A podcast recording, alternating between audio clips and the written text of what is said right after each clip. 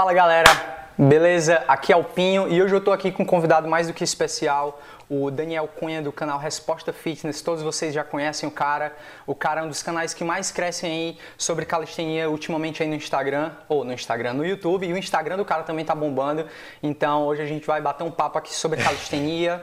sobre vários assuntos, você vai saber um pouco mais em profundidade aí quem é o Daniel, porque às vezes você vê o vídeo do cara, às vezes não sabe muito bem é, quais são as ideias, o que é que ele pensa sobre determinados assuntos. E essa conversa toda vai estar disponível aqui e vai estar disponível também no podcast Pinho Calistenia, que você pode conferir em qualquer plataforma de podcast. Então, chega de conversa fiada, vamos conversar agora sobre o que interessa. Fala aí, Daniel. Cara, me fala aí quem tu é, como é que tu começou na calistenia e se tu já estudou educação física, tudo mais. A gente vai conversar um pouco mais sobre isso mais na frente, mas só fala aí quem é o Daniel. Beleza. Fala galera, eu sou o Daniel Cunha, sou um entusiasta de treinos com peso corporal. é, sou do canal Resposta Fitness, a galera que é, chegou nova aí no, na calistenia, com certeza você já deve ter visto algum vídeo meu perdido aí pelo YouTube, sobre perna, sobre peitoral também, você já deve ter visto. Cara, eu, eu tenho 21 anos, para quem não sabe, tenho 21 anos, eu tô no meio da faculdade de educação física também, igual muitos da galera que faz vídeo de calistenia pro YouTube, porque querendo ou não a gente sabe o que tem que fazer, né? No Brasil, se a gente não tiver é, o certificado, a gente acaba tendo alguns problemas com a lei. Mas tirando isso aí, eu tô nesse caminho. Eu trabalho com isso já tem alguns anos. Antes de ter o canal Resposta Fitness, eu já trabalhava com calistenia é, como, como uma empresa, eu promovia junto com meus amigos campeonatos de calistenia, é, campeonatos de esporte aqui em Brasília, que é onde eu moro. Então a gente tinha uma empresa aí de, de campeonatos aqui em Brasília. Então eu já tenho mais ou menos uma experiência em marketing, uma experiência com eventos e tudo mais. Mas qual é o nome da galera aí que tu treina junto em Brasília? Aqui em Brasília eu treino junto com a galera do Calistenia Brasília. Cara, o Calistenia Brasília é um dos maiores grupos de calistenia que tem no Brasil hoje. É só bate de frente aí com o Calistenia Brasil e com a galera do Mahamudra lá de São Paulo. Massa, muito massa. Cara, eu tô surpreso aí, tu tem 21 anos, eu não sabia que tu tinha 21 anos, eu tenho 32, são quase 11 anos de diferença. É bastante. bastante, né, velho? Tu nasceu o quê, em 98? É, 98. Caraca, velho, eu, 97. Eu terminei o ensino médio Caraca. em 2004, velho. 2004 eu terminei o ensino médio, 15 anos atrás. 2004 eu tinha 6 anos, mano. Caraca. Caramba. E eu já tava na, saindo pra fazer vestibular. Reprovando em tudo, como sempre. Ei, Daniel, pois, cara, pronto, a galera já sabe quem é o Daniel. Agora, Daniel, me fala, a gente vai começar um pouco aí sobre a tua trajetória na calistenia. Tu já falou que começou a treinar com a galera aí do Calistenia Brasília. Me fala aí... Isso Primeira coisa, quando foi que tu começou a treinar? Há quanto tempo atrás? E o que foi que te atraiu na calistenia? Uhum. É o seguinte, cara, eu comecei a treinar, na verdade, tem vai fazer aí 10 ou 9 anos que eu tenho tempo de treino. Quando eu comecei a treinar, eu tinha entre ali os 12 anos, 13 anos de idade, comecei a treinar na escola, nas aulas de educação física, inclusive, do meu professor. Meu professor fazia o seguinte, colocava a gente para jogar futebol e para como aquecimento, como fortalecimento, ele colocava a gente para fazer agachamento, flexão, polichinelo, abdominal. E nessa brincadeira aí, eu descobri que eu tinha uma facilidade um pouco maior de, de desenvolver massa muscular. Eu tinha uma genética muito boa para força. Na época da escola a gente fazia queda de braço na escola. Eu era bem magrinho, bem magrinho mesmo, só o osso, mas eu tinha muita força. Então isso me ajudou. Aí juntando adolescência, né? Aquela fase que você quer, você tá descobrindo o que quer beijar na boca e tudo mais. Aí eu comecei a treinar para ficar mais bonito, para me sentir melhor, para poder aumentar minha autoestima e tudo mais. Então eu comecei a fazer o que? Flexão, abdominal, agachamento, esse tipo de coisa em casa. Porque querendo ou não, na época eu era muito jovem, minha mãe não queria pagar academia para mim e tudo mais. Então foi assim que eu comecei. Depois eu descobri é, o parque aqui perto de casa, que é onde eu treino até hoje, onde eu faço meus vídeos, a galera vê meus vídeos aí. Eu descobri esse parque e nesse parque lá tinha as barras, que era uma coisa que eu não sabia fazer, que eu não tinha acesso. E tinha as barras lá, tinha uns pesos, que até hoje tem uns pesos de pedra aqui que eu comecei a utilizar também, que me ajudava bastante. Mas no geral eu treinava só barra, flexão, abdominal, agachamento, que é o básico que a gente faz até hoje, entendeu? Massa. E galera, a gente, vamos ser sinceros, todo mundo que começa a treinar, principalmente se você começou na adolescência, é com interesse de pegar mulher, é com interesse de ficar mais bonito. Não adianta você vir dizer para mim, eu faço por saúde e tudo mais, ah. mas todo mundo entra na academia, todo jovem entra na academia, mulher também quer ficar atraente pro sexo oposto, ou até pro mesmo sexo, sei lá.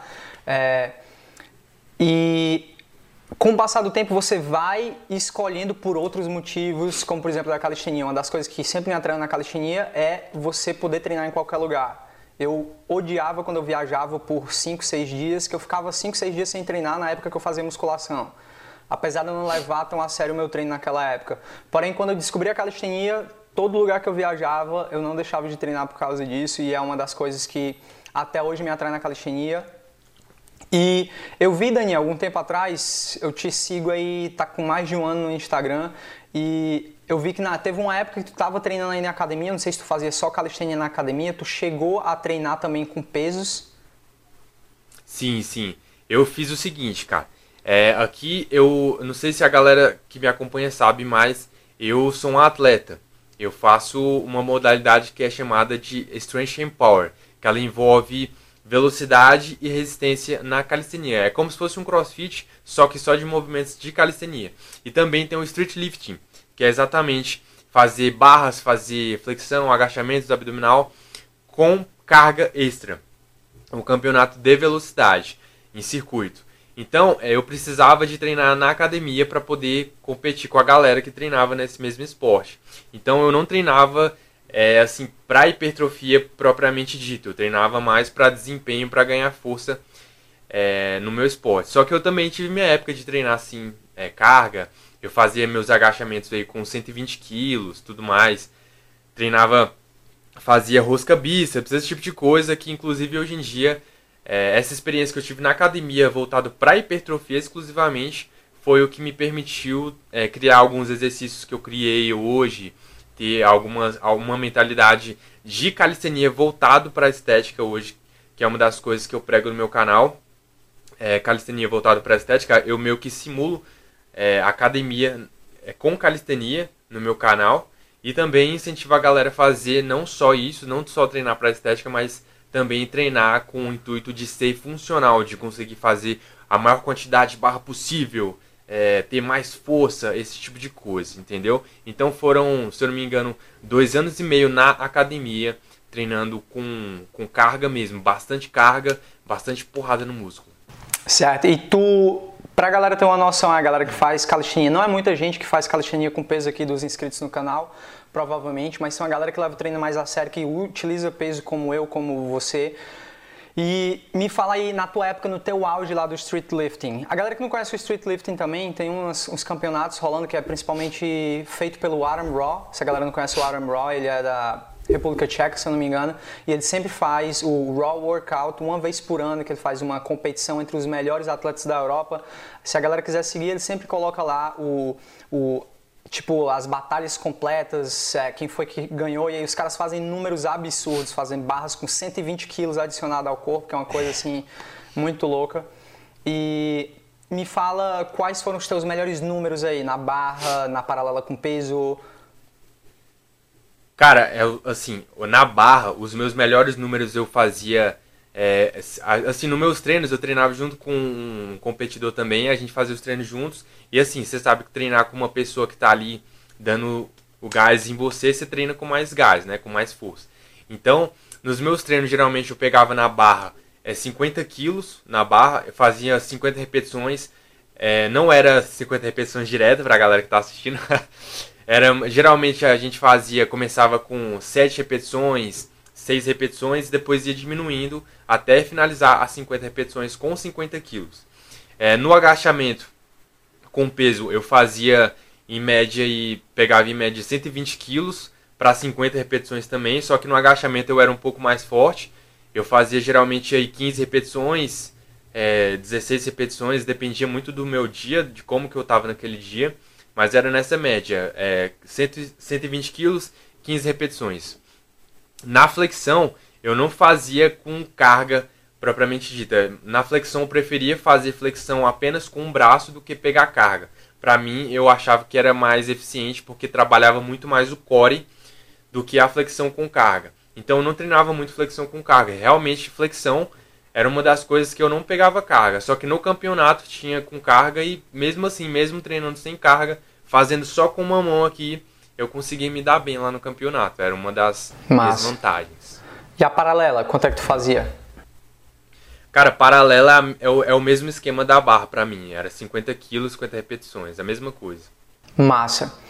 E eu te perguntar outra coisa também com relação tua divisão de treino atualmente. Como é que tu divide o treino? Tem muita, uma das dúvidas maiores que as pessoas têm quando vão começar a calistenia é, cara, eu posso fazer flexão todo dia? Posso fazer isso todo dia? E muita gente diz que sim, muita gente diz que não. Eu queria saber como é mais ou menos a tua divisão de treino aí pra galera entender um pouco. Cara, minha divisão de treino é uma bagunça. É, porque assim, eu tento experimentar a maior quantidade de variações de treino possíveis. Então, uma semana eu faço um Fubari, que é treinar o corpo inteiro várias vezes na semana. Outra semana eu faço o ABC duas vezes, que é o que a galera da academia faz para hipertrofia. Sim. É, eu faço o push-pull. Então depende muito da semana. Eu nunca faço o mesmo treino, entendeu? Em um mês eu faço Fubari, faço o ABC duas vezes e todos os tipos de treino. Mas Entendi. geralmente, o que, que eu gosto de fazer? Eu gosto de treinar todos os músculos três vezes por semana. Para mim é o melhor tipo de treino que tem para calistenia, para desempenho, para o meu esporte, entendeu? Sim. Treinar todos os músculos três vezes na semana. Dá aí seus quatro dias de descanso para você fazer uma corrida, para fazer uma mobilidade e tudo mais. Agora, se a pessoa quiser hipertrofia, na minha sincera opinião, a melhor divisão de treino que tem para hipertrofia que eu assim que eu tenho de experiência é o ABC duas vezes, que é o que a galera da academia faz, que a maioria dos, da galera bodybuilder e tudo mais faz na academia. Então, se eu fosse hoje em dia recomendar, por exemplo, ah, Daniel, qual, qual o tipo de rotina que você faria para calistenia? Full body três vezes na semana. Para academia, para ganhar massa muscular, ou até mesmo na calistenia, para ganhar massa muscular ABC duas vezes. Massa. Tu, tu, tem um, tu estabelece um tempo de treino, tipo, ah, hoje vou treinar duas horas, tenho duas horas livre, vou treinar. Hoje só tenho uma hora, vou treinar uma hora. Como é que funciona isso para ti? Sim, sim. Geralmente eu coloco uma, um tempo ali entre duas horas a três horas de treino. Só que não é três horas de treino assim direto, porrada. Não, eu faço minha mobilidade ali no início, dou uma aquecida que gera mais ou menos uns 20, de 20 a 40 minutos, dependendo do tipo de aquecimento, dependendo do tipo de treino que eu vou fazer naquele dia. Então, o treino específico de calistenia mesmo demora aí, em média umas duas horas. Então, às vezes demora menos porque dependendo do treino, eu estou fazendo um treino de velocidade, às vezes eu estou fazendo um treino só de força. Então, é muito variado, mas em média mesmo duas horas de treino, duas a três horas de treino. Massa. E o, tu, o que é que tu recomenda aí, uma dica que tu recomenda para alguém que só tem uma hora por semana, ou uma hora por semana, uma hora por dia, três vezes por semana? Qual seria uma recomendação aí para tu, de como é que essa pessoa poderia usar esse tempo de maneira inteligente? Olha, se fosse o meu caso, se eu trabalhasse e tivesse só três dias por semana, uma hora por dia, nesses dias, o que que eu, Daniel Cunha, faria? Eu faria um treino full body em circuito.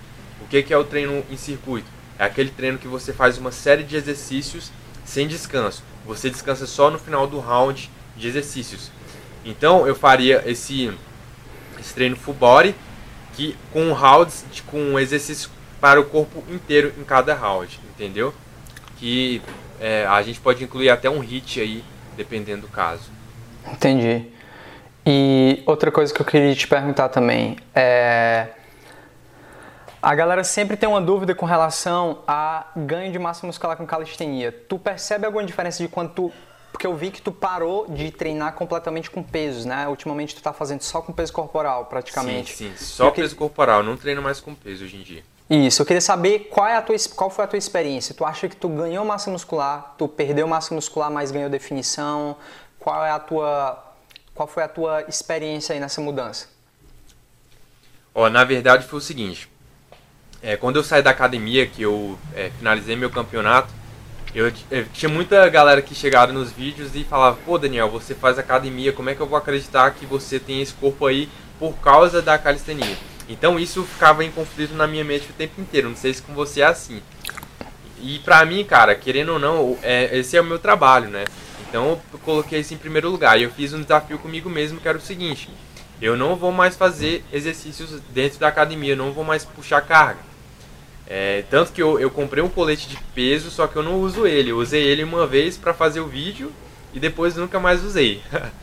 Mas assim, hoje em dia eu tô deve ter mais ou menos aí um ano que eu tô sem absolutamente pegar nenhum tipo de peso, nenhum tipo de carga. Um ano sem pegar carga e o que, que eu posso concluir? É, eu quando eu fiz esse desafio comigo, eu me forcei a descobrir exercícios mais difíceis do que eu fazia na academia. Imagina, eu fazia barra com 50 quilos e ter que começar a fazer barra sem nada. Então eu tive que descobrir algumas variações dos exercícios que deixassem ele, ele mais difícil. Mais difícil. Então é, eu descobri outras variáveis que faziam do treino algo mais difícil, algo mais eficiente para hipertrofia, para força. Quero que é, tempo de tensão muscular, tempo de descanso, você ter mais ou menos tempo de descanso, é, quantas articulações estão envolvidas no movimento. Então, por exemplo, a flexão com dois braços é muito mais fácil do que a flexão com apenas um braço. Então, isso influencia muito. Sim. É, tem a questão do ângulo da gravidade. A gravidade influencia. O ângulo que você está colocando o seu corpo ali na flexão, por exemplo, se você fizer a flexão na parede aqui, ela vai ser muito mais fácil do que uma flexão feita no chão. Então foram esses tipos de coisas, esses tipos de variáveis que eu fui incluindo no meu treino, é, respiração também, foi esse tipo de coisa que eu coloquei no meu treino para deixar meus treinos mais difíceis, não deixar que a intensidade que eu fazia na academia caísse. Então eu consegui ter uma melhora no meu corpo muito maior do que quando eu fazia na academia, para estética mesmo falando. Porque eu comecei a focar mais nisso para conseguir falar para a galera o seguinte: ó, oh, galera, eu tô fazendo exercícios sem absolutamente nenhum tipo de peso e estou conseguindo evoluir mesmo depois de tanto tempo de treino e mesmo depois de conseguir pegar tant, tantas cargas, altas cargas com tantos, tantas repetições, entendeu? Então foi realmente um desafio que fez bem para mim. Eu me forcei a descobrir coisas novas e está funcionando muito bem para mim. Eu estou conseguindo me desenvolver. Hoje em dia eu considero que eu estou no melhor corpo da minha vida, entendeu? Só fazendo calistenia. Massa. E com relação aos membros inferiores, a galera sempre tem dúvida. A galera sempre quando faz um treino, repete um treino meu ou um treino teu lá do canal, um treino completo, geralmente vai lá comentar, pô cara, fiquei sem andar por três dias depois desse treino. Porém, quando as pessoas não, não sei se é porque elas não persistem naquele treino por um longo período de tempo, ou porque elas não sabem como progredir, como aumentar a intensidade ou aumentar o volume de treino, elas acabam um momento percebendo, pô cara, Pinho, fiquei muito dolorido, porém não percebo ganho de massa muscular qual é a dica ou o que é que tu tem, o que é que tu percebeu nessa tua mudança aí de treinamento com peso e sem carga para os membros inferiores? Cara, uma coisa que a galera às vezes não, não percebe é o seguinte: o agachamento convencional sem peso na calistenia, ele é muito limitado, ele é muito limitado mesmo. Até mesmo pistol squat, que é a variação com uma perna, ele também é muito limitado. Então, por exemplo, você vê menino, os meninos mais magrinhos aí, os caras fazem 50 repetições fácil de agachamento de pistol squat, por exemplo. Então, uma coisa que eu descobri para pernas na calistenia é que você precisa isolar o máximo possível o músculo que você quer trabalhar. Na academia, quanto mais composto o exercício, melhor. Por exemplo, o agachamento livre com carga. A galera sempre fala, quanto mais composto, melhor. Na calistenia é o contrário. Quanto mais isolado for o exercício, quanto mais você conseguir isolar, menos articulações agindo no mesmo movimento, melhor vai ser para hipertrofia, melhor vai ser para força. Por quê? Que, como é que funciona? Quanto menos articulações estão agindo no movimento, mais aquelas articulações vão ter que fazer força para realizar o movimento. Então tem um sissy squat, que é um exercício que eu faço bastante, e os treinadores ficam putos comigo aí, porque eles falam que machuca o joelho, né? É, é, um exercício que você usa apenas duas articulações do corpo. Então, se você pegar, por exemplo, o agachamento livre normal e comparar com o sissy squat, você vê uma, uma diferença muito grande para a articulação do, do joelho aqui. Então, você vê que seu quadríceps trabalha de uma maneira extremamente forte nesses exercícios. Então, o que, é que eu faço? Eu busco pegar vários exercícios isolados na calistenia e juntar eles no mesmo treino fazer um treino completo para as pernas. Então eu não deixo de dar intensidade para o meu treino de perna. O meu treino de perna ele não é um treino de resistência, ele é um treino de força e de hipertrofia. No máximo 12 repetições, 15 repetições. E quando eu estou querendo um pouco mais de resistência, aí sim eu faço um treino com maiores quantidades de repetições, com exercícios mais fáceis. Entendeu? Legal. E pra galera ter uma ideia aí como é que é mais ou menos o teu treino, tu falou que fica aí nessa gama de 12 repetições. Tu faz um exercício tão difícil que tu não consiga fazer mais do que 12 repetições ou tu conseguiria ir muito além dessas 12 repetições? Então, é justamente isso. Eu faço exercícios o mais difícil possível, a qual eu não consiga passar das 12 repetições.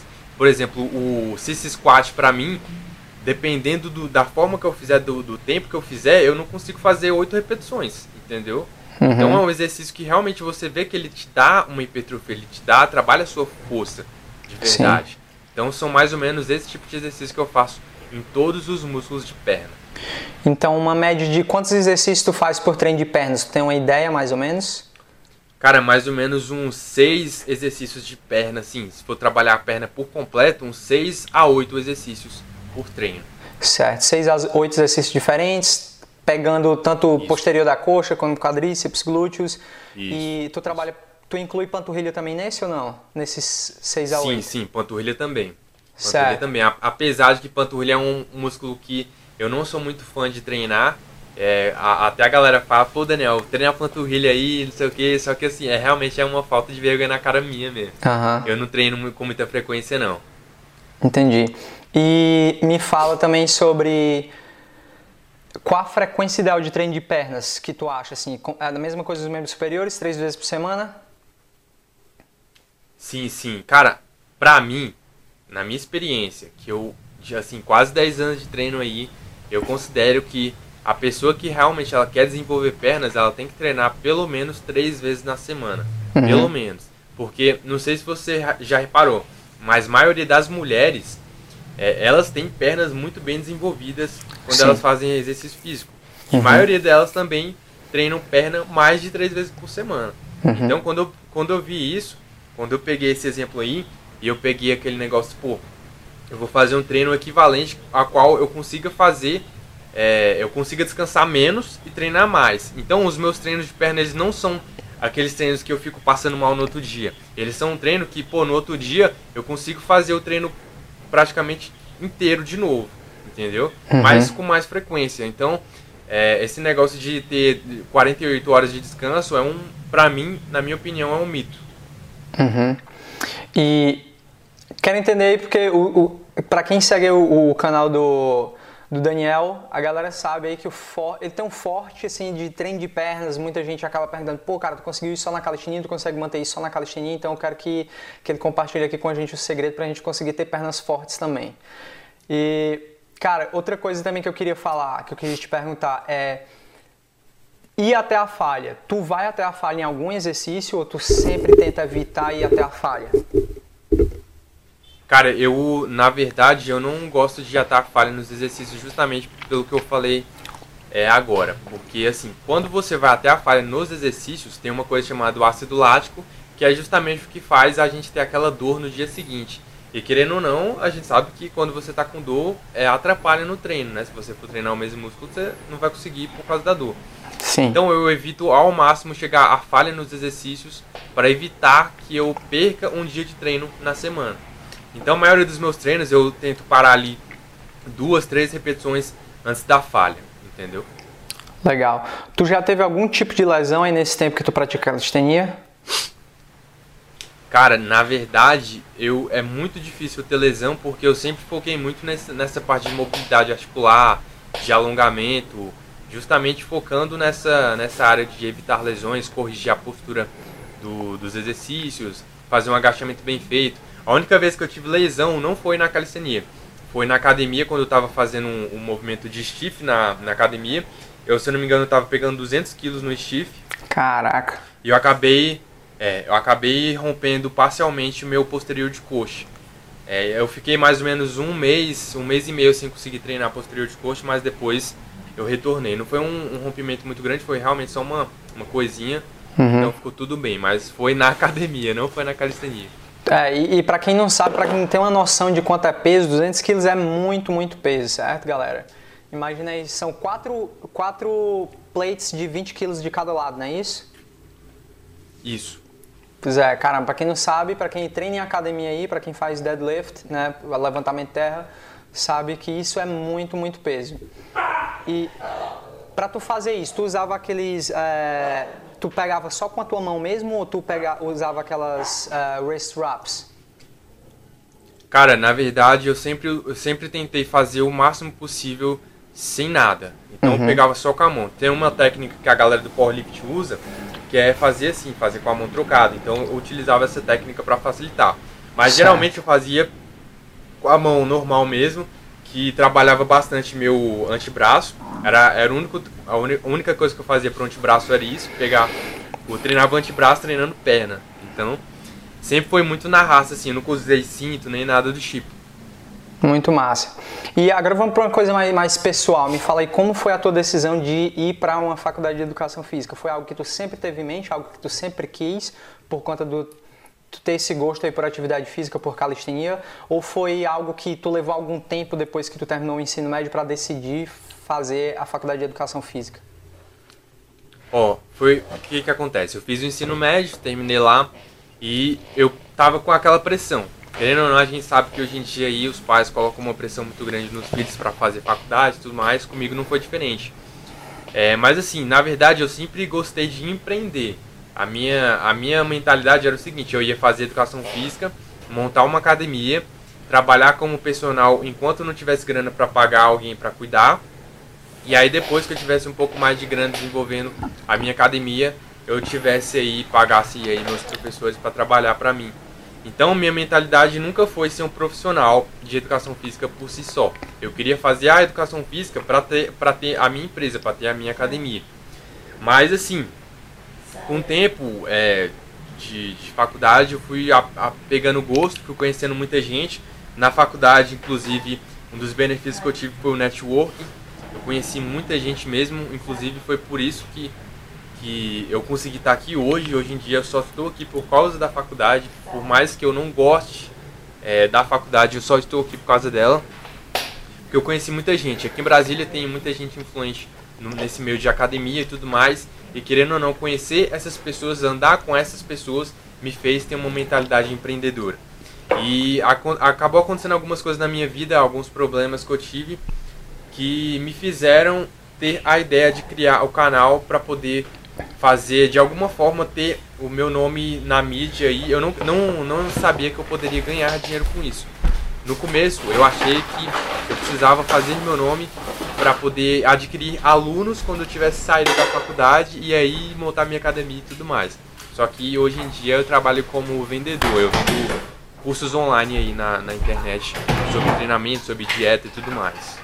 Massa. E uma coisa interessante também sobre isso é eu me formei em Educação Física na Universidade Federal do Ceará em 2014, final de 2014 e quando voltei para o Brasil ano passado para visitar minha família, acabei sendo convidado lá para dar uma palestra sobre como, como é minha carreira nas mídias sociais e tal, como foi a criação do canal e como é que eu, essa minha experiência poderia ajudar outras pessoas também. E sempre no final a gente fazia uma, uma, sessão de perguntas e respostas no final. E uma das perguntas, que inclusive foi de um aluno que é, era aluno na época que eu estava lá, quer dizer que a pessoa ou talvez ainda não se formou, ou talvez estava tentando fazer a licenciatura ou o bacharelado, tentando fazer um, os dois de uma vez só e ainda estava lá preso na faculdade e perguntou a minha opinião sobre é, o que é que eu achava sobre o Mahamudra, sobre as pessoas que trabalham com a educação física sem ter um CREF, sem ser formados em educação física, sem ter um, um, um título de educação física para provar que eles têm realmente conhecimento. E a minha resposta foi bem diferente do que ela, ela esperava. Ela esperava que eu fosse esculachar essas pessoas. Ela estava falando especificamente sobre o Mahamudra. E eu falei, cara, uhum. a culpa dessas pessoas estar, terem, estarem conquistando esse espaço não é delas, a culpa é sua, a culpa é da galera da educação física que se forma nos bancos de uma faculdade, muitas vezes uma ótima universidade, tida como ótima universidade, a galera não, não aprende lá nada sobre marketing, não aprende nada de como se vender como profissional, porque a Exatamente. educação física é bem diferente, não é como um, um advogado que vai fazer um, um é, um concurso público para ser juiz. O educador físico, você vai ter que se vender. Como é que tu vai convencer alguém, dentre milhares de educadores físicos aí na tua cidade, de que você é a melhor opção para ela? Você tem que saber como atingir esse público, como convencer aquela pessoa e você ficar odiando, tipo, hating essas pessoas que estão se promovendo, que estão fazendo um bom trabalho em atingir mais pessoas, não vai te trazer nada, só vai te trazer o que você já tem aí, menos clientes, entendeu? Então, muitas vezes a galera que está na universidade, se forma na universidade, acha que aquele pedaço de papel dizendo que você é da UNB, da Universidade de Brasília, ou de qualquer universidade pública aí, uma universidade boa aí do Brasil, acha que aquilo vai te garantir um emprego, é uma ilusão, isso não vai acontecer. Existem muitos profissionais de educação física bem-sucedidos aí no Brasil sem título de educação física, é, a maioria desses youtubers aí, o, Caio Botura mesmo não tem o um título de educação física no Brasil, certo? Eu tenho um uhum. título de educação física no Brasil, mas não tenho um CREF, por exemplo. E na maioria dos países do mundo você não precisa de um título de educação física. Então é, eu acho que isso é algo que deveria mudar no Brasil, porém é algo que é difícil tu tirar uma, quando tu dá um direito para alguém, para você retirar, tirar o poder do CREF, isso, todas essas coisas vai, é bem complicado. Provavelmente isso não vai acontecer, não enquanto a gente estiver vivo, Daniel, infelizmente. Mas eu espero que seja mais flexível, porque aqui no Canadá, Estados Unidos, Austrália, a maioria dos países da Europa, você precisa ter uma certificação e se o seu produto é bom ou não, se você vai conseguir o cliente, quem vai dizer é o mercado. O mercado vai te procurar como profissional. É, exatamente. exatamente. E eu queria saber qual é a tua opinião aí sobre é, as disciplinas na tua faculdade? Teve alguma disciplina que te ensinou sobre como empreender, como o marketing nas mídias sociais, se te ajudou de alguma maneira, ou foi simplesmente os contatos que tu adquiriu dentro da universidade? Ó, oh, para não falar que não teve nada, teve no último semestre que eu fiz aí da faculdade, se eu não me engano foi o quarto, é quarto semestre. Eu tive uma disciplina de marketing, só que era o quê? Era marketing para empresas, para academias que era justamente aquilo que eu queria fazer quando eu comecei a faculdade. Só que quando eu fiz esse semestre, eu já trabalhava aqui na internet como resposta fitness, né? Então, assim, pra mim não, não teve tanta utilidade. E querendo ou não, aquele ensino que a, que a professora te dá lá, o que eles te dão de matéria, é uma coisa, assim, muito básica, que você a, aprende com qualquer vídeo que você vê na internet. Não é desmerecendo a matéria, a professora e tudo mais.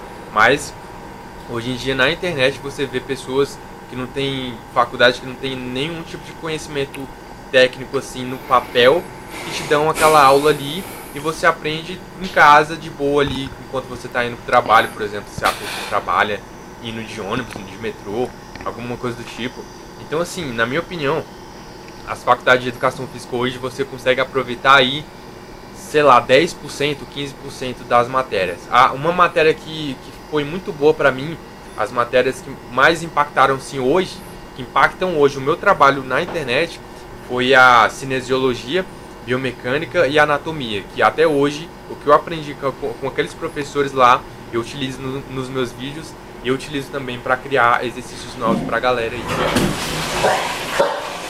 Então, a opinião que eu tenho também sobre que essas matérias técnicas, é, anatomia, fisiologia do exercício, biomecânica, todas essas disciplinas vão ser a base da, da prescrição de, de atividade física, vão ser a base na qual todas as modalidades da educação física vão se construir, seja ela calistenia, powerlifting, strongman, seja esportes coletivos, esportes individuais, todos esses esportes, essas modalidades vão utilizar essa base. Então, eu acredito que uma maneira mais eficiente seria ensinar essa base e todo o restante ser opcional, você escolher o que você quiser, entendeu? Mas é algo que é muito difícil você vencer, algo que tá, existe há muito tempo.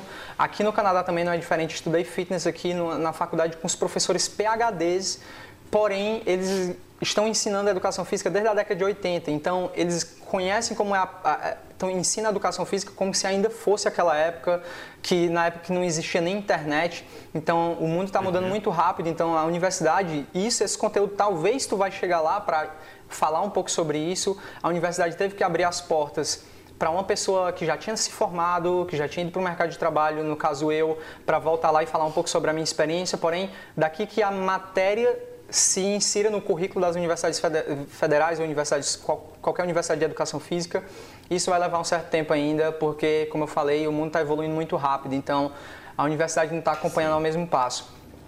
E Daniel, cara, agora vamos falar sobre um, um, tema que é limite natural. Muita gente acaba achando que ah, você vai chegar até um certo padrão de massa muscular ou de força na calistenia, porém você não vai conseguir evoluir tanto e gradativamente ao decorrer dos próximos 10, 20 anos como você faria no treinamento com peso. O que é que tu acha sobre essa opinião? Qual a tua opinião sobre o limite natural com a calistenia? Ó, oh, na minha opinião, você consegue atingir o limite natural tanto com calistenia quanto com academia. Muita gente, cara, é, assim, é uma questão de você analisar a biomecânica, analisar a cinesiologia, analisar a fisiologia. Se você consegue dar a mesma intensidade para um treino é, da calistenia igual você dá para um treino da academia, não tem por que você achar que você não vai conseguir atingir seu limite. Então, por exemplo, eu, Daniel Cunha, me considero eu considero que eu já consegui atingir o limite natural, vamos dizer assim, é, no meu corpo. Há algum tempo atrás eu fiz um projeto de ganho de peso e eu consegui atingir 86 quilos com 12% de gordura corporal. Então assim, você vê em muitos artigos por aí que é, a galera faz meio com limite natural ali, é, por exemplo, um cara de 1,80m, por exemplo, o limite natural dele vai ser ali 82 quilos, 80 quilos. Então, com 10% de gordura. Então, assim, você vendo todos esses artigos, todas essas coisas, você percebe que, cara, sim, dá para atingir o limite natural só com calistenia. Eu consegui atingir. Então, assim, foi, não foi ninguém que eu vi, foi eu que consegui, entendeu? Eu tenho essa experiência, então eu posso falar que eu consegui atingir. Agora, por exemplo, se você for ver atletas aí, internacionais, Derran Steep, é, a galera lá do Street Brothers, é, você vê que aqueles caras têm um nível de definição muscular, um nível de massa muscular inacreditável. O Derran Steep, por exemplo, eu, eu considero, realmente acredito que aquele cara, ele está natural. Não acredito que ele que ele não utilizou nada, mas eu acredito que hoje em dia ele está natural e você vê o tamanho dele. Como é que o cara consegue manter aquele, aquela quantidade de massa muscular mesmo treinando só street lift, mesmo treinando só calistenia, entendeu? Sem movimentos específicos mesmo para hipertrofia. Então você vê que isso é uma coisa que depende só de você estudar um pouquinho fisiologia de biomecânica e analisar realmente o fato. E testar, né? Obviamente. Interessante tu falar sobre esse tema aí. Tu usou como exemplo tu, os caras do Street Brothers e, e o Dejan Stick. Isso. Todos esses caras aí vocês já sabem que treinam há mais de 10 anos. O Daniel já falou que ele já treina há mais ou menos uns 10 anos. O Dejan Stipe, que se a galera não sabe, ele treinava ginástica desde os 6 anos de idade. Teve uma lesão aí mais ou menos aos 8, 10 anos e teve que parar de treinar ginástica competitiva. Então já dá para perceber que ele tinha uma base, ele nunca foi inativo. A galera sempre acha que o cara veio do nada e ficou da, simplesmente daquele tamanho. Não, ele vem treinando aí há mais de 15 anos. E Geralmente quando a galera chega e me fala, Pinho, eu acho que eu atingi o meu limite, não consigo crescer mais, estou há mais de um ano nesse, nesse patamar aqui, não consigo crescer. A galera geralmente tem cerca de um ano de treino, a galera tem cerca de 50 quilos, mais ou menos uns 18 anos de idade, 15 anos de idade. Então, se você tem 18 a 15 anos de idade, se você tem só 50 quilos, existe aí muito espaço para crescimento. Com certeza você não atingiu o seu limite, pode continuar treinando que você sempre vai, vai evoluir cada vez mais. E Daniel, tu falou aí mais ou menos como era o teu peso, me fala qual é o teu peso e tua altura, é uma curiosidade que a galera sempre tem, é qual o peso e a altura da gente, não sei porque que isso é tão interessante para elas. Qual o teu peso atual? Meu peso atual, cara, eu tenho 1,79m na trave, né? Eu gosto de falar que eu tenho 1,80m, que um centímetro de diferença não, não é nada, né? É, meu peso padrão, assim, eu consegui me manter o ano inteiro entre 84 quilos e 86 quilos, que é meu peso padrão mesmo. É, gordura corporal, que a galera também sempre pergunta. Eu fico variando entre 9% de gordura e 12% de gordura, nunca, nunca passo disso. E eu, assim, no último projeto de ganho de peso que eu fiz, o máximo que eu atingi foi 12% de gordura. Mas assim, eu não gosto de aumentar muito a porcentagem de gordura porque eu perco muito desempenho no meu esporte. Então acaba que me prejudica um pouco, né? Sim. Mas esse, esses são os números aí, 80, 84 quilos, 86, 1,80m. Massa. E falando aí um pouco mais sobre o limite natural, tu acha que a utilização, existe algum atleta atualmente de calistenia, não vamos citar nomes, que tu acha que, que utilizam algum esteroide anabolizante? Tu acha que isso é realmente necessário? Existe na calistenia? A gente sabe que no levantamento de peso existem categorias aí de fisiculturismo que não são testadas, ou seja, você pode ir lá, você não vai ter um teste antidoping. Você, então, claramente, você pode fazer é, utilizar anabolizantes. existem algumas categorias que já são testadas, você percebe a diferença dos corpos que são completamente diferentes. Tu acha que o uso de anabolizante ele iria ter alguma interferência com relação à performance no treino de calistenia? Sim, com certeza. E porque, por exemplo, não sei se a galera aí conhece um documentário Icarus na Netflix. Ele fala justamente desse, dessa parte aí de você utilizar esteroides não visando é, estética propriamente dita, mas visando performance. Sim. Na calistenia, eu, eu posso falar assim que existe vários caras por aí que utilizam sim é, inclusive no campeonato mundial de Strength Power, é, você percebe que tem muitos caras lá que realmente o, assim, o desempenho dos caras é uma coisa acima do, do que um cara normal conseguiria fazer. Então acredito que sim, rola esteroide anabolizante em basicamente todos os esportes. Querendo ou não, a gente sabe que isso é uma realidade. Não tem como você combater, assim, mesmo tendo o doping, o antidoping hoje em dia, até nas Olimpíadas a galera usa. Isso é uma coisa que para os leigos pode ser assustador, mas para a gente que já está nesse meio, que já convive há muitos anos, a gente sabe que isso é uma coisa natural aí no, no nosso meio, no nosso esporte. Entendi. E a galera geralmente associa o uso de esteroide anabolizante com estética, ganhar massa muscular, mas a galera esquece aí que o principal, é, onde a galera mais é pega e com, com relação ao antidoping, são prévias de competição, principalmente olímpicas, né? A galera que não conhece aquele ciclista Isso. que ganhou é, vários circuitos da, lá da França, o cara foi pego no é, Lance Armstrong, se eu não me engano o nome dele, ele foi pego aí no, no antidoping e tal. E sempre que tem uma luta no UFC, de vez em quando algum, alguém é pego aí com a substância ilícita, é, é, o John Jones foi pego aí. Exato, várias vezes, repetidas vezes. E com certeza o, o, objetivo do John Jones não é ficar grande, não é ficar gigante. Porque ele quer manter aquele peso para lutar naquela determinada categoria de peso. Então é algo que é utilizado em principalmente em esportes competitivos, não só o fisiculturismo, mas também esportes individuais e esportes coletivos também. E Daniel, vamos passar agora para um assunto aqui com relação à tua alimentação. A galera sempre pergunta muito sobre alimentação. É algo que é um dos pilares aí para se obter resultado, treino, alimentação e descanso. Me fala aí como é a tua alimentação. Tu segue algum tipo de alimentação específica? Cara, é uma, se eu puder, pudesse dizer que minha alimentação é alguma coisa, algum nome, eu, eu diria que minha alimentação é uma alimentação paleolítica. É porque eu não consumo industrializados, dificilmente entre alguma coisa que vem de dentro de uma indústria aqui na minha casa. Então, na minha alimentação, o que, que tem? Banana, tem ovo, é, grão de bico, feijões de todos os tipos, tem bastante verduras também, coisas verdes, assim, o mais variado possível de comidas naturais. Vale, assim, isso é muito importante, naturais. Eu não, dificilmente eu compro alguma coisa que vem em embalagens e trago aqui para dentro de casa. Mas assim, as minhas proteínas maioria das proteínas que eu como vem de origem vegetal, não é animal. Eu não sou vegano, é, eu sei que você é, mas eu não sou vegano, não sou vegetariano, só que eu tenho a consciência de que, pô, é assim, eu tenho uma, uma consciência que a, as coisas animais hoje em dia não são tão saudáveis igual as coisas vegetais. Então eu busco sempre comer o mais variado possível de alimentos vegetais, inclusive minha, minha, principal fonte de proteína hoje em dia é o grão de bico, que eu como todos os dias praticamente, o feijão. Então é isso. Assim, eu não, eu não me mantenho comendo certinho, direitinho, a quantidade certa. Eu não como a, a quantidade de proteína que eu deveria comer todos os dias e tudo mais, até porque eu não tenho esse foco em hipertrofia, né?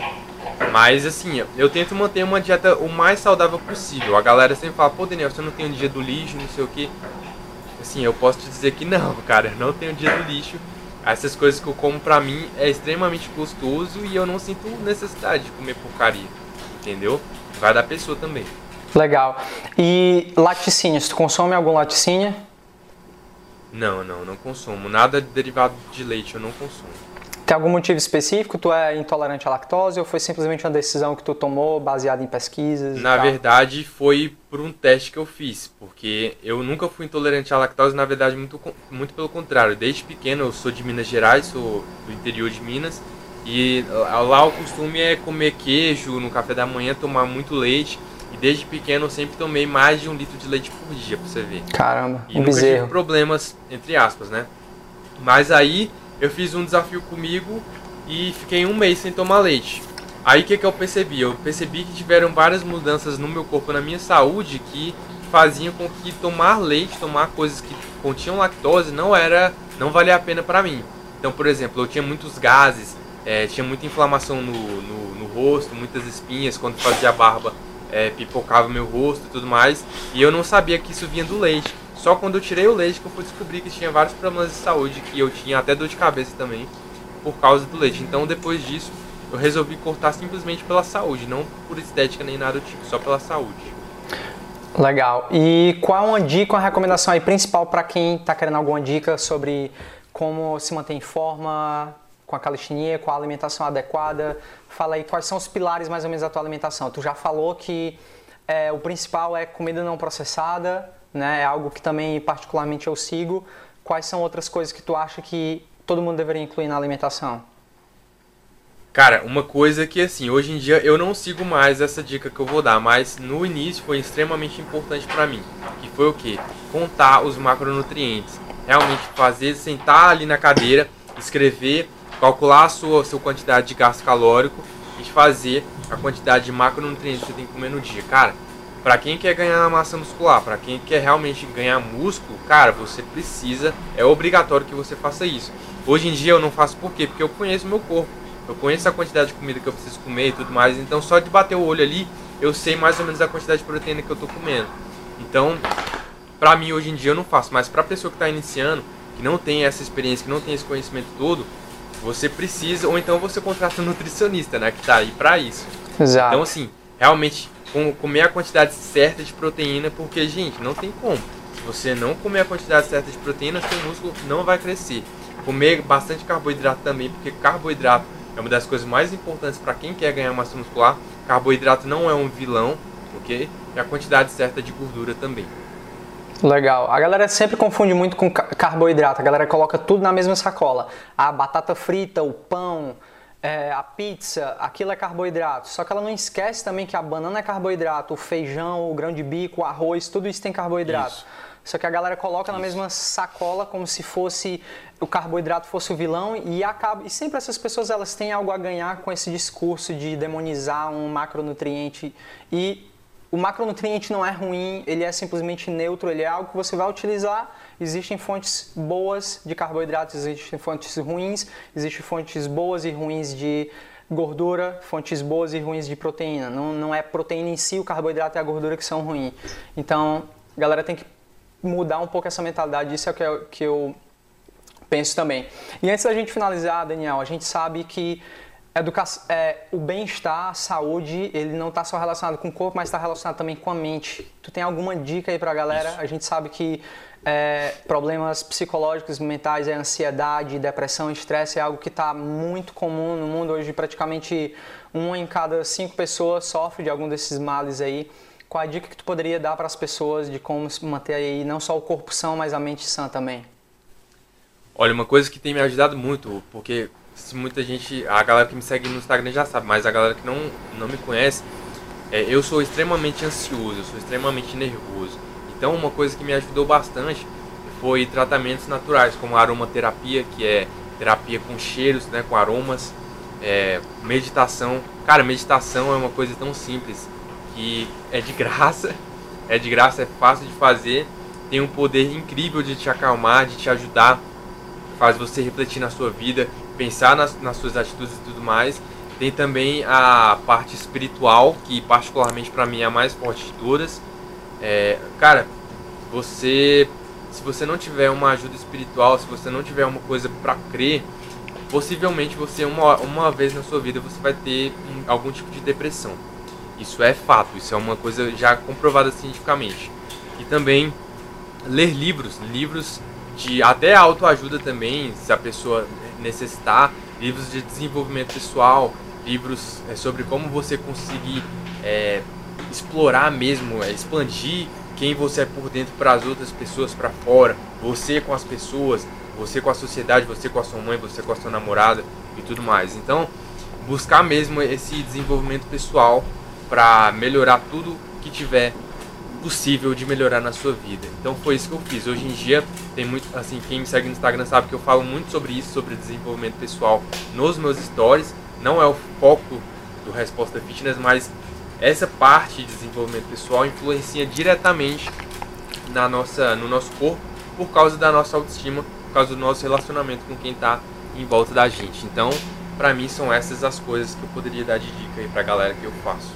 Muito massa, cara. Uma dica muito bacana e muitas vezes a gente esquece, a, a maioria das pessoas, não a gente, esquece de trabalhar o corpo também, que o corpo vai influenciar e a mente eles estão diretamente conectados.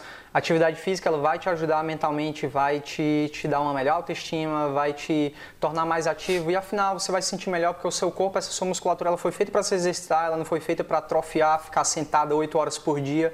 Isso é simplesmente o estilo de vida que a gente, que essa vida em grandes cidades criou Infelizmente a gente vive nessa sociedade, a gente tem que se submeter a empregos que deixam você sentado ali, atrofiando seus músculos. Então, você tem uma necessidade de não simplesmente você está indo para igrejas, se você está fazendo meditação, você também vai ter que fazer atividade física tão importante quanto essas outras coisas. Então, Daniel, cara, muito obrigado. Vou encerrar aqui o nosso papo e vou passar a bola para ti agora e me fala o que é que tem de novo aí, qual produto que tu está desenvolvendo. Eu sei que tu sempre está lançando alguma coisa nova. Qual é a bola da vez aí com resposta fitness? Me fala. Mano, essa semana é, eu vou dar uma, um curso gratuito para a galera mostrando exatamente o que eu faço, passo a passo do, de tudo que eu faço para ter as pernas grandes, que já que é o maior atrativo do meu canal, dos meus conteúdos, que são os treinos de perna, né? Eu vou mostrar simplesmente o que eu faço.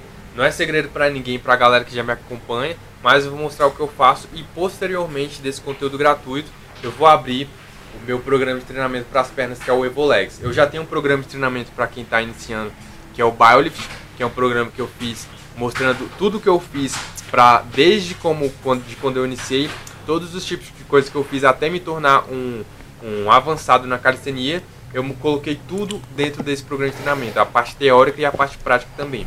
É importante falar o seguinte, não é uma prescrição de treino para a galera que acha, é o que eu fiz. É como se você estivesse é, vendo o que eu fiz e tentasse replicar. Então, sempre recomendo que você esteja com um profissional de, de saúde do seu lado, um personal trainer do seu lado para te ajudar.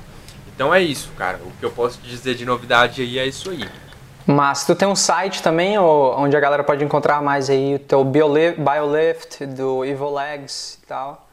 Sim, sim. Lá no, no, no, meu Instagram você acha os links. Sempre que eu tô colocando algum artigo novo lá, alguma coisa nova, eu coloco o link no meu Instagram, lá na, no link do meu Instagram do, do perfil, da descrição do perfil.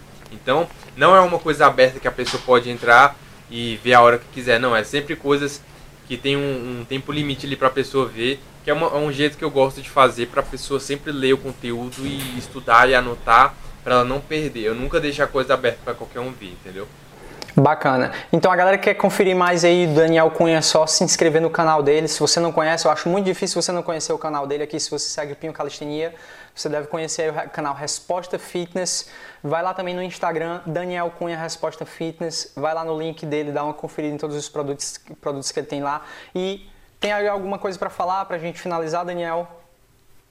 Eu quero agradecer, né, essa oportunidade aí que querendo ou não, eu tô aí com o pioneiro da calistenia no Brasil, né? Eu, pô, cara, sei lá, até um ano, dois anos atrás eu não imaginava que eu ia conseguir atingir esse patamar de calistenia, né? De, de público e tudo mais. Que assim, cara, o crescimento do meu canal foi inacreditavelmente grande nesses últimos dois anos. Então eu só tenho a agradecer a galera que confia em mim, apesar da minha pouca idade. E agradecer também a você pela oportunidade de estar falando aí no seu canal. E vamos trocar esses seguidores aí, vamos fazer essa galera se juntar. É isso aí, cara. Tipo, aqui na calistenia a galera sempre fala que gosta de ver essa interação entre a galera que tem canal de calistenia. Eu gosto de imaginar como se eu não fosse um concorrente dos outros canais de calistenia. A gente não está concorrendo para ter a atenção de ninguém. Você, inscrito, você pode se inscrever em todos os canais de calistenia. Então, a gente não está tentando te trazer para se inscrever no canal do Pinho Calistenia e não se inscrever no, no Resposta Fitness. Você pode se inscrever simplesmente em todos os canais de calistenia e colher o melhor que cada um tem a oferecer e beber de águas diferentes e tentar se tornar o melhor praticante de atividade física que você pode ser. Então é isso aí, galera. Vou finalizar por aqui a minha conversa aí com Daniel Cunha do Resposta Fitness. Muito obrigado, cara. Valeu demais aí. O papo foi muito bom. Tenho certeza que a galera vai gostar. E isso vai estar disponível aí em breve lá no meu podcast. E se você está vendo aí no podcast, vai lá no canal também para você ver o cara e ver o nosso bate-papo. Valeu, galera. Até a próxima. Valeu, Daniel. Valeu, mano.